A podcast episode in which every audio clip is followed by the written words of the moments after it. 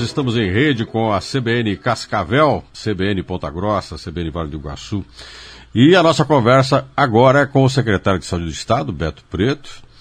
E eu não estou sozinho com essa entrevista com o secretário, estou também com meus amigos e parceiros da CBN Ponta Grossa, Ricardo Silveira, que eu cumprimento agora. Ricardo, bom dia. Bom dia, secretário. Bom dia, Roberto. Bom dia a todos. Roberto, CBN Cascavel. Roberto, bom dia. Bom dia, Gilson. Bom dia, Ricardo. Bom dia, secretário Beto Preto. E ao nosso entrevistado, ao secretário de saúde Beto Preto. Secretário, bom dia. Bom dia, Gilson. Bom dia, Ricardo. Bom dia, Roberto. Bom dia, CBN das quatro cidades, regiões. Estamos agora em cadeia aí para fazer essa conversa. Bom, quem começa a conversar com o senhor é o nosso âncora da CBN Cascavel, o Roberto Benjamin. Roberto, fica à vontade.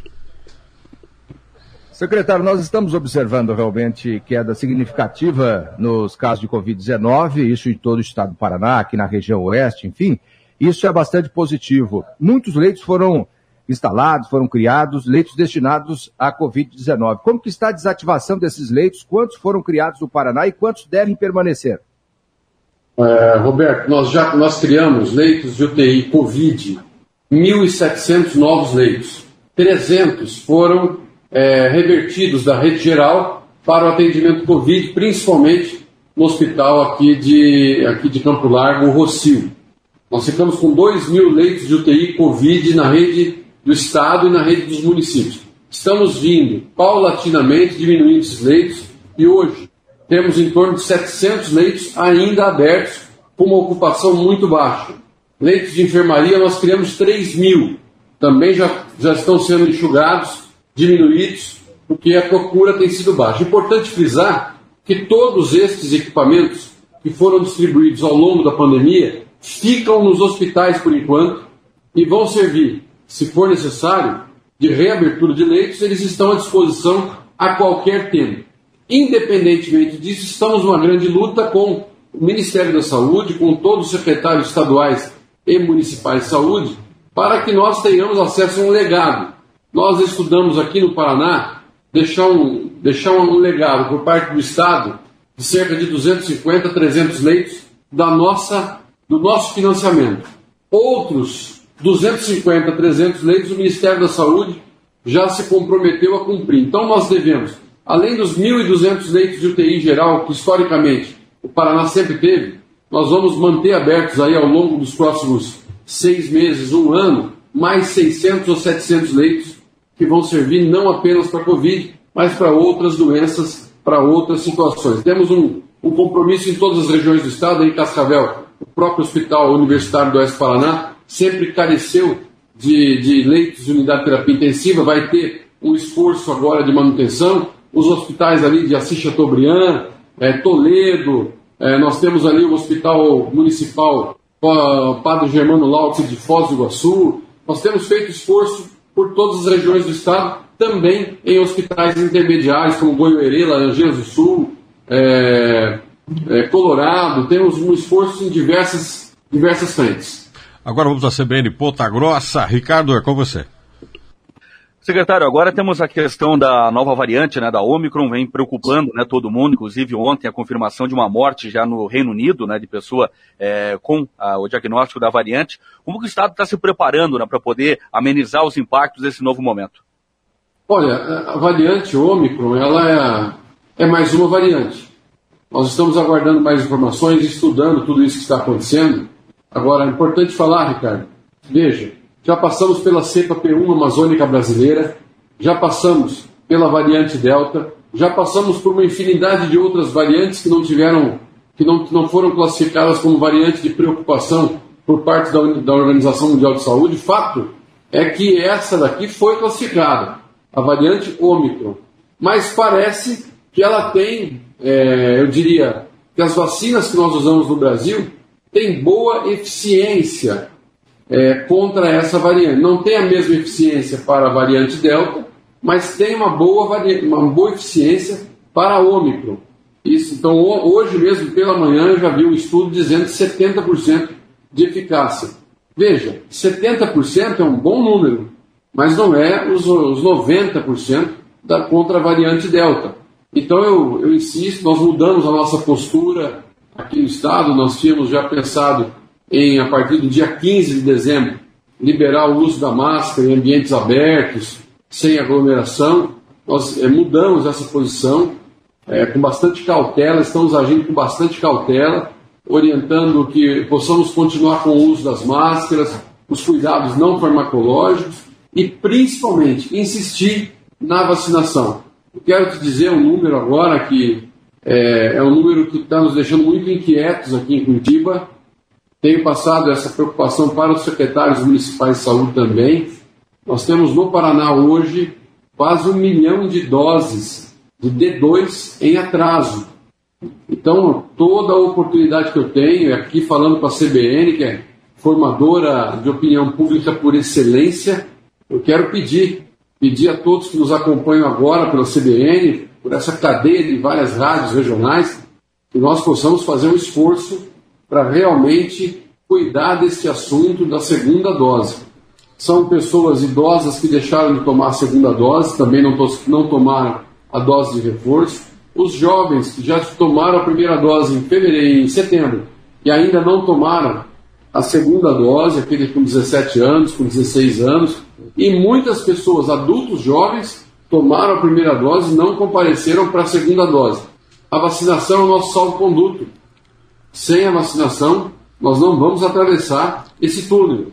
E por isso que eu quero aproveitar aqui esse momento dizer que nós estamos chegando no final do ano, precisamos de todos vacinados. Fazer um grande movimento de chamar a atenção da corresponsabilização de todos com a vacinação contra o Covid.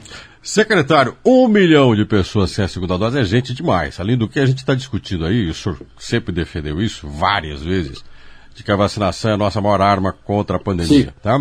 E a gente está discutindo aí a tal da carteirinha de vacinação, passaporte de vacinação, fim de ano cheio de eventos, praia, tem gente que está louca para tirar férias, o senhor sabe que o litoral vai encher, por mais que muitos municípios suspenderam carnaval, suspenderam festividades, passagem de ano, mas vai ter uma aglomeração. E aí, carteirinha, passaporte da vacina vai valer no Paraná? A gente vai comprar essa briga ou não?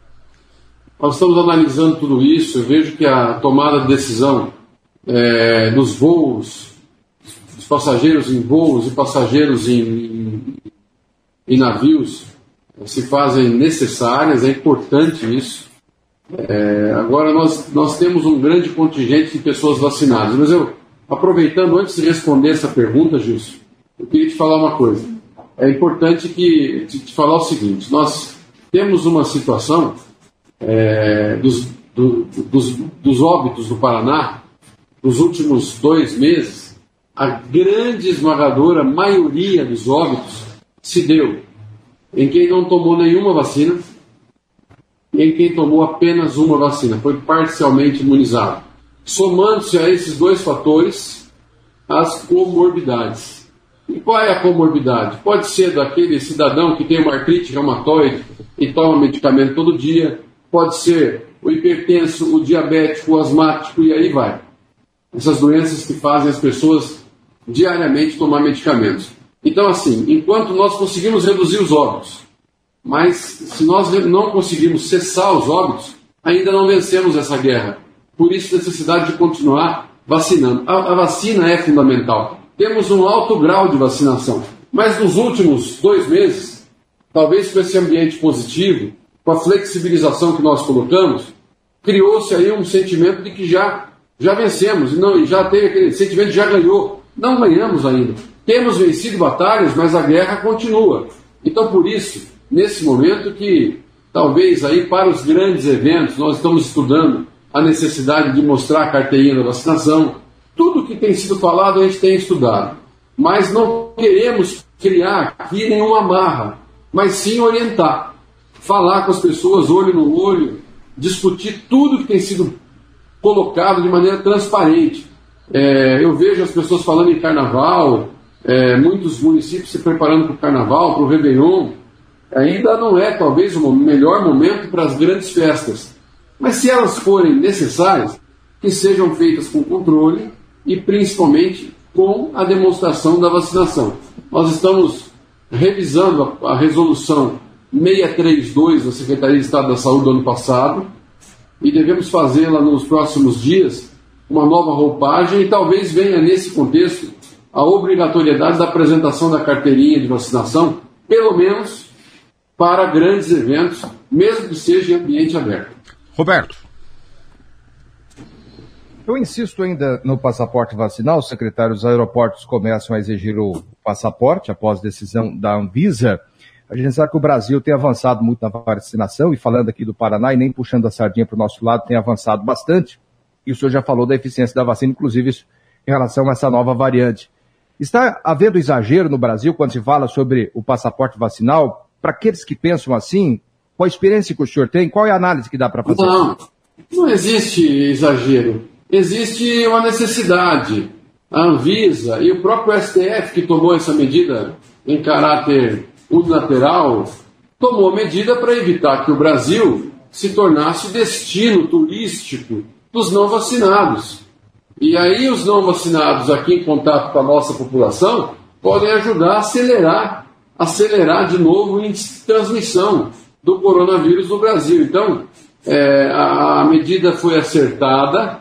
É, eu, tenho, eu tenho dificuldade de entender como será feito isso, até porque todos os voos estão liberados e nós temos pouca gente na Anvisa, pouca gente na Infraero. É, os municípios têm dificuldade de, de formar batalhões aí na, nos aeroportos. Então, é, nós precisamos sim que as empresas aéreas, o embarque e o desembarque sejam monitorados.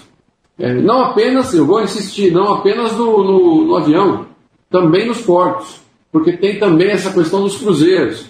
Então, tudo isso se faz necessário.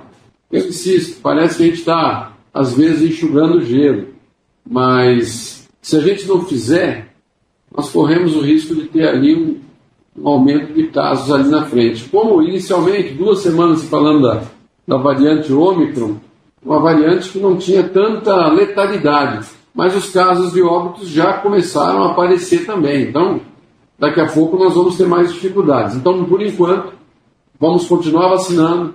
Nosso salvo-conduto é a vacina, é a vacina. Quem tomou a vacina, a primeira dose, teve alguma reação, não quer tomar a segunda dose, olha, gente, vamos passar por isso. É importante. A vacina é realmente o nosso salvo-conduto. Ricardo, CBN Ponta Grossa. Secretário, o senhor acabou de enfatizar a questão da importância da vacina né, para que amenize né, possíveis novos casos, até mesmo registros de óbitos aqui no estado. Mas tivemos também casos em várias cidades do Paraná de perdas de vacinas. Ponta Grossa, inclusive, Sim. algumas semanas, a confirmação de mais de 3 mil doses, não é? Como que o governo está atuando nessa questão? Olha, é importante a tua pergunta, Ricardo, te agradeço, porque, veja, nós já temos, já recebemos no Paraná mais de 20 milhões de doses. Então, qualquer campanha de vacinação convencional contra a gripe, contra o sarampo, nós trabalhamos entre 5% e 10% com perda vacinal. 5% a 10%. Como o Covid foi uma, uma necessidade de todos ao mesmo tempo, a perda vacinal caiu lá embaixo. Nossa perda vacinal no Paraná é de 0,12%. E ela pode se dar por problema no transporte, mau, mau acondicionamento dentro da, da caixa de isopor, a, a, a geladeira lá da unidade de saúde falhou. Já tivemos aí mais de 20 mil doses que se perderam dessa forma. Intempéries, cai lá o poste da energia elétrica perto da onde a, a geladeira está tá ligada. Tem tudo isso. Perdemos mais de 10, 20 mil doses assim. E perdemos quase 10 mil doses também pelo prazo de validade, principalmente da Pfizer. A Pfizer ela vem com seis meses de validade, em temperatura de menos 80 graus. Quando nós retiramos essa, essa, essa vacina do freezer, do, do, do ultra freezer, de menos 80 graus, ela passa a ter no primeiro dia mais 29 dias de validade. E aí começa esse contexto que nós estamos vivendo agora. Se nós estamos falando de um milhão de paranaenses que não compareceram para a segunda dose e nós tínhamos a segunda dose para fazer, isso nos diz respeito que realmente precisamos chamá-los, precisamos fazer busca ativa, precisamos eventualmente lembrar na igreja, no clube de mães, no clube de serviço, fazer a informação chegar. Tem uma situação na vacinação das crianças Sempre a gente faz, olha, tem que mostrar a carteirinha da vacinação na hora da matrícula. Mas também temos que fazer o inverso agora. Além da carteirinha de vacinação convencional das crianças no momento da matrícula, Temos que chamar o pai e a mãe e pedir, gente, a vacinação do Covid, como é que está? Nós precisamos de todos vacinados. Só vamos ter um ambiente livre de Covid, free Covid, Covid free, se nós tivermos a vacinação. E aí, eu quero fazer também um desafio aqui. Deixar um desafio aqui, aqui nos microfones CBN. Imaginem vocês que hoje, depois de quase dois anos da pandemia instalada, quase um ano de vacinação sem, sem interrupção, um ambiente com 200, 300 trabalhadores numa empresa, nós tivemos lá um ou dois sem vacinar por opção própria. Chegamos no momento que até esse, esse contexto da opinião própria, da opção própria, tem que ser revisto. Tem que haver uma conversa. O serviço de saúde ocupacional tem que conversar. Nós precisamos de todos vacinados. E aqui é um apelo que eu faço. Longe de querer impingir uma, uma ordem, nada disso. Nada de autoritarismo, zero de autoritarismo. Mas sim olhar nos olhos das pessoas através aqui da, da transmissão da CBN, através da rádio também, que a gente fala pelo ouvido, mas a gente entra dentro do cérebro das pessoas. Pedir que mudem de atitude. Aqueles 2% de paranaenses que não tomaram nenhuma dose vão se tornar a maior presa, o maior alvo mais fácil do coronavírus se não mudarem de atitude. E a quem tomou uma dose só, que é um número grande aí, gente, vocês estão imunizados parcialmente, mas não estão imunizados completamente. E mesmo completamente, às vezes ainda, a doença consegue dar a volta. Então quero pedir, mais uma vez, um grande apelo, olho no olho, falando direto no ouvido de todos vocês, precisamos da vacina no braço do cidadão paranaense. Esse é um apelo que eu faço, é uma orientação que a gente recebeu do governador Ratinho Júnior, é, é olhar para a saúde do cidadão paranaense, e estamos fazendo isso através aqui da CBN, mais uma vez. Secretário, eu tenho dois minutos para uma resposta sua, rápida, estamos engessados com o nosso tempo, a conversa está muito legal, muito importante, esclarecedora, mas é preciso fazer essa pergunta, eu vou, vou lhe pedir para ser rápido na resposta. Gripe. A gente sabe que a vacinação contra a gripe ficou estancada, claro, todo mundo focado na Covid, e isso gerou um problema de vacinação com a gripe. Né? Tem gente, inclusive, dizendo que ah, a gente vai acabar tendo um surto, entre aspas, de gripe. Essa vacinação, como é que fica?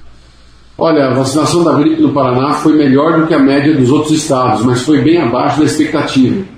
É, nós temos ainda um pouco de doses e, e as unidades de saúde ainda têm doses. Cidadão e a cidadã pode procurar, é importante fazer. A gripe, é importante vacinar contra a gripe influenza, porque ela nos dá condições de um diagnóstico de exclusão mais rápido, um diagnóstico diferencial mais rápido para o Covid.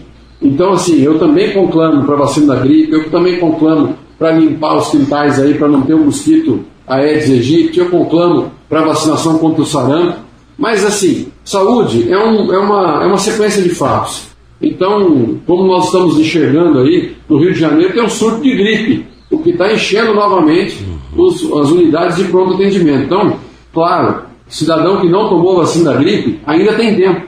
E vamos vacinar. Vacinar é. Por, quê? Por que, que nós vamos correr o risco de ter uma doença se nós temos a capacidade, a capacidade de contar com uma vacina que pode prevenir essa doença. É esse sentimento que eu quero deixar, Gilson. Nós precisamos vencer essas, esses tabus, quebrar essas barreiras pragmáticas que nos colocaram ao longo dos últimos anos, movimento anti-vacina. Daqui a pouquinho nós vamos voltar a falar que a Terra é plana. Pô, aí já é demais, tem gente que fala. Secretário, muito obrigado por, por essa entrevista. Satisfação falar com vocês aí sempre. Uma satisfação CBN muito forte na opinião pública. É, falar com vocês aqui é falar com o Estado todo, é levar informação, dialogar. E o tempo todo dessa pandemia vocês estiveram juntos aí fazendo informação de excelente qualidade. Que Deus abençoe a vida de todos vocês, Ricardo Silveira, Roberto Benjamin, Gilson Guiar Obrigado aí pela, pelo apoio da CBN por toda a pandemia do coronavírus. Continuaremos sempre juntos, secretário. Quando a questão é a saúde da população e o bem-estar de todos, porque não é nossa função também. Meu caro Roberto Benjamin, obrigado por essa parceria, Roberto. Bom trabalho para você aí. Muito, muito obrigado, Gilson, Ricardo, secretário Beto Preto e até a próxima. Meu caro Ricardo Silveira, um abraço para você, um abraço a todos aí nos Campos Gerais. Valeu, Gilson. Um grande abraço, abraço ao Roberto, secretário, a todos. E a gente desfaz aqui da nossa cadeia na CBN, CBN Maringá, CBN Ponta Grossa, CBN Cascavel, a nossa conversa com o secretário de Saúde, Beto Preto.